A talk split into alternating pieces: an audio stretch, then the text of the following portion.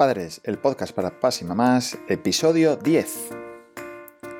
Hola, hola, hola, ¿qué tal? Bienvenidos a Padres, ya sabéis, el podcast donde hablaremos de todos esos conceptos, experiencias y aventuras de los padres primerizos, en apuros, estresados y molones que hacen malabares para llegar al final del día con todas las tareas hechas.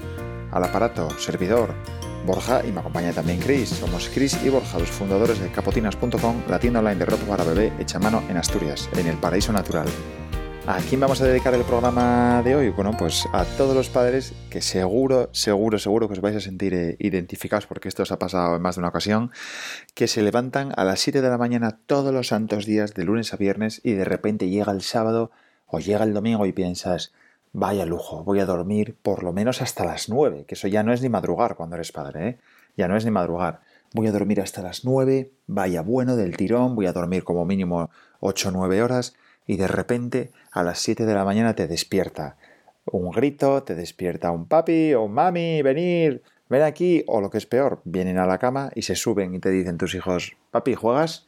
¿Juegas? Abres un ojo y dices, ¿pero juegas a qué? ¿A qué quieres que juegue a estas horas? A las 7 de la mañana, pero si todavía no sé qué día es, no sé si es sábado, no sé si es lunes, no sé si hay que ir al cole, no sé si tengo que ir a trabajar.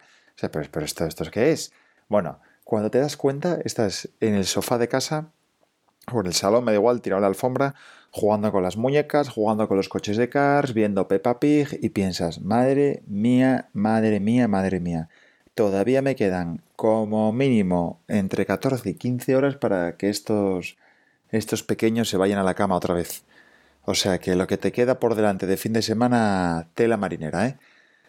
A mí me ha pasado y me pasa habitualmente, o nos pasa cada, cada fin de semana, o sea que, bueno, ya estamos acostumbrados, ¿eh? Ya sabemos que aquí los horarios son de, de 7 de la mañana a 9, 10 de la noche, ininterrumpidamente de lunes a domingo. Es lo bueno que tiene el cole, por si no lo, por si no lo sabíais.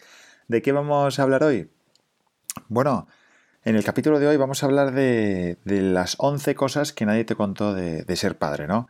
A mí, bueno, cuando tuvimos nuestro primer, nuestro primer hijo, pues sí que es verdad que, que, bueno, vas a las clases de preparto, de preparación al parto, lees un montón de revistas, foros, un montón de cosas, ¿no? Grupos de Facebook, pero al final hay cosas que nadie te enseñó, que nadie te contó. ¿eh? Hay cosas que, que, que, tienes que aprender por ti mismo, que te tienes que pegar con ellas y que, te, y que vas a aprender a base de prueba y error. No queda otra. Vais a preguntaros, ¿por qué son 11 cosas y no 10? Pues muy fácil, porque habíamos escrito 10, pero había una indispensable que se nos ocurrió al final y tuvimos que, añadirla. No podíamos dejarlo, dejarlo fuera. Al final, cuando vas a ser padre y esas 11 cosas que nadie te contó, son las que te van a hacer eh, vivir los momentos un poco más, más estresantes de, de, los inicios, ¿no? Como padre o madre primerizo, como papás primerizos. Porque al final nunca pensaste que puedes estar cocinando a las 2 de la mañana, cambiando pañales en un parking o discutiendo entre vosotros porque no hay más bodies o más pijamas limpios, ¿no? Pues eso pasa, eso es así, es la, es la vida de los padres, es el día a día y es un poco lo que, lo que da esa, esa pimienta y, esa, y ese toque a la, a la vida, ¿no? Porque al final si todo fuera, mmm, como digo yo, el mundo de rosa, pues, pues bueno, sería muy aburrido también, ¿eh? Sería muy aburrido. Al final no es una cuestión ni de implicación, ni de ganas, ni de motivación. Al final es que directamente no sabes cómo se hace, porque nadie te lo explicó. Es decir, nadie nace aprendido. Nadie sabe cómo se cuida un niño o un bebé recién nacido si nunca tuviste uno. O sea, es ilógico. Eso no te lo enseñan en la escuela. Con lo cual, bueno, voy a intentar darte una serie de, de ideas, de conceptos, de, de detalles, que a mí me, llamaron muchísimo la atención y que creo que pueden ser de, bueno, de utilidad, ¿no? Por ejemplo, el primer punto, lo normal es que siempre se pongan malos por la noche. Esto no falla. Yo no sé qué sucede, no sé si es que hay algún, algún estudio científico o alguna causa, pero siempre se ponen malos por la noche. Al final, durante el día les ves que están un poco bajos, van aguantando, están ahí un poco mm, o cansados, o les ves un poco como, como que les pasa algo, ¿no? Que, que están un poquitín bajos de ánimo, pero no falla. Llega la noche y por la noche es cuando vomitan, por la noche es cuando les sube la fiebre, por la noche es cuando le da el ataque de tos. Entonces, ¿qué sucede? Que al final, al ponerse malos de noche, pues nadie duerme. Ni ellos porque no descansan los probes, ni, ni tú ni, ni, tu mujer, es decir, ni, ni tu pareja, ni, tu, ni la mamá, ni el papá, ni el bebé, ni el hermanito si lo tiene. Es decir, al final eso es la tormenta perfecta, ¿no? Otro segundo punto que me llamó muchísimo la atención, y eso fue el primer día, ¿eh? que, que cuando nació, me acuerdo que el primer día que lo cogí, ya me, ya me llamó la atención y ya lo aprendí. No sujetan la cabeza por sí solos. Con lo cual hay que tener un cuidado horroroso para cogerlo. Tú no puedes coger un, bebé recién nacido, ala, como si fuera un niño. No, no. No sujeta la cabeza. La cabeza le va para todos los lados. Con lo cual has de tener mucho cuidado porque hay que sujetarle la, cabecina, ¿no? A la, hora de, a la hora de cogerle. También me llamó mucho la atención que no ven con la misma claridad que un adulto. Y a veces se quedaba el, el niño mirando para mí y decía, venga, mira cómo me mira, jolín, ya sabe que es su papá, sabe que soy yo, que estoy aquí, y me dice Chris, no, no, escucha, puedes saberlo por, por el oído, bueno, porque ven sombras o ven un poco más distorsionado, pero no ven con la claridad que ves tú desde el minuto uno. Eso se les va, se les va regulando, ¿no? Y les va evolucionando. Es lo que os digo, que al final estas cosas no, no, no, no las interiorizas, ¿no? No las, no las sabes si no te las dicen. Por ejemplo, otro punto importante fue el baño del bebé, es decir, cuando tú lo vas a bañar, al final teníamos una, una bañera de plástico, de estas típicas de Ikea, una bañera pequeñina, y lo bañábamos ahí. Pero, pero bueno, eso, eso es increíble, lo, difícil y lo complejo que es, sobre todo la primera vez, ¿eh? porque tienes miedo a hacerle daño, tienes miedo a, a, que se te resbale, sobre todo a que se te resbale, ¿no? Y al final tienes que tener mucho cuidado con, con la temperatura del agua, porque para ti igual está caliente, pero para él está excesivamente caliente, o al revés, para ti está tibia a buena temperatura y para él está fría y empieza a temblar, pues eso tienes que tener mucho, mucho cuidado, ¿no? Porque además también los bebés son mucho menos frágiles de lo que pensamos. Pensamos que son pequeños y eso es muy frágil y hay que tener un cuidado, que sí, que es cierto, pero, pero que se van a romper. No, no, a ver, los bebés son mucho más resistentes de lo que creemos. ¿eh?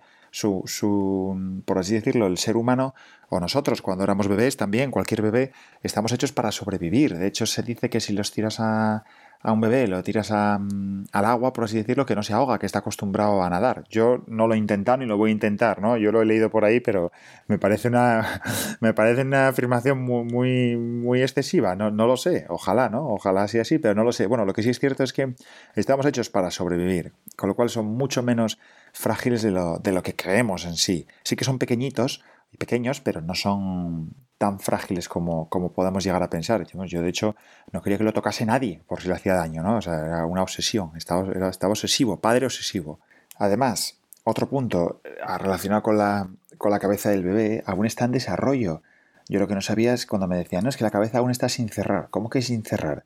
Sí, al final está muy blandita y no tiene el, el cráneo, por así decirlo, como lo tenemos nosotros, igual de resistente, con lo cual hay que tener mucho cuidado a la hora de apoyarlo la cabeza, a la hora de que lo cojan, a la hora de que le toquen, sobre todo con los hermanos mayores, pues que no lo conocen este concepto, entonces le, pueden hacer eh, no daño, pero sí que le pueden tratar y quizá con más normalidad que como si fuera un bebé y hay que tener cuidadín con la, con la cabeza, sobre todo con la cabeza.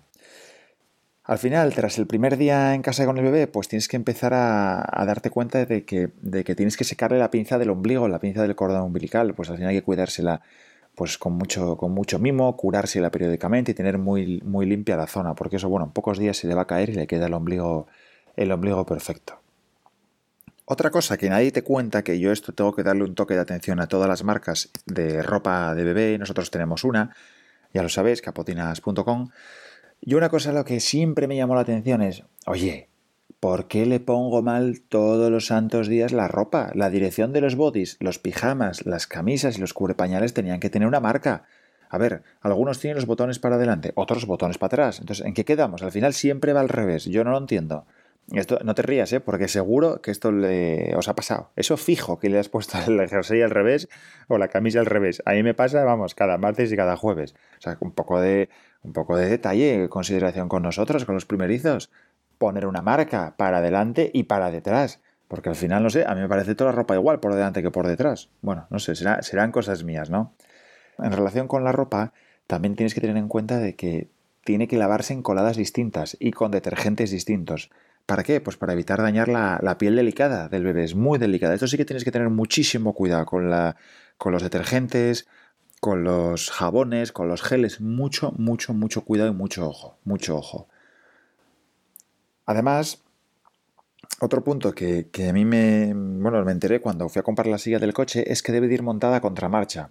Hay numerosos estudios que dicen que llevar en dirección contraria a la marcha o a contramarcha o ACM que se llama eh, al bebé pues es muchísimo más eh, aconsejable que llevarlo en dirección a, la marcha.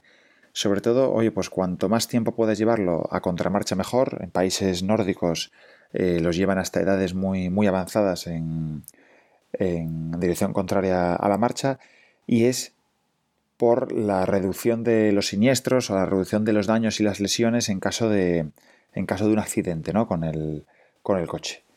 Relacionado con esto, hay un invento maravilloso, os lo aconsejo, ¿eh? os lo aconsejo. Un retrovisor que tú cuando vas conduciendo miras por tu retrovisor del coche y ya ves el espejo, actúa como retrovisor en la parte de atrás, se colocan de, encima del, del reposacabezas y le ves la cara al bebé. Le ves la cara sin girarte, claro, porque él va a contramarcha, con lo cual le ves directamente y sabes si está bien o no, si está dormidito, si se le cayó la cabeza para un lado, pues solo sin, sin bajarte, sin bajarte del coche. Y por último, un detalle muy importante, no tires al aire al bebé. Los padres, sobre todo los padres, somos muy de, jugar a lo burro, ¿no? De tirar al bebé al aire, de jugar, de, jugar a, lo bestia. Pues hay que tener mucho cuidado. No le tires al alza, no, no me malinterpretes, ¿eh? O sea, no quiere decir que no le cojas, que no juegas con él, que no, que no rías, que no hagas multitud de, de cosas, pero sobre todo que no lo tires al aire. No lo tires al aire porque puedes puedes causarle daños. Yo no soy pediatra, pero sí que lo he leído a, diferentes pediatras y creo que también se lo leí alguna ocasión a Lucia, mi pediatra, y no les tires al aire, no les tires de los brazos hacia arriba, es decir, al final sí que os decía que no son tan frágiles como creemos, pero hay que tener cuidado porque son blanditos, sus articulaciones son blanditas y al final se están desarrollando y, cambiando continuamente, con lo cual un poquitín de cuidado, nada más. Sentido común, lo que se suele llamar sentido común, que a veces es el menos común de todos, ¿no? Y hasta aquí el, capítulo de hoy. Ya sabéis, no olvidéis suscribiros a los podcasts, al valorarnos con 5 estrellas en iTunes y en iBox. Porfa, please, darle al corazoncito verde en Spotify. Dejar vuestros comentarios y preguntarnos todo lo que queráis. Sobre todo, sed felices, no os estreséis, contar hasta mil todas las veces que hagan falta y recordad, son solo niños. Muchas gracias por escucharnos, por estar al otro lado, por comentar el podcast del blog, por seguirnos en las redes y ya sabéis que nos podéis encontrar en capotinas.com, en Facebook, en Instagram, en Twitter y hasta el infinito y más allá. Desearos que disfrutéis tanto con nosotros de, los niños, de vuestros hijos, de la crianza y de la aventura de ser padres primerizos. Nos despedimos con un abrazo enorme hasta el próximo jueves. Un abrazo, chao chao.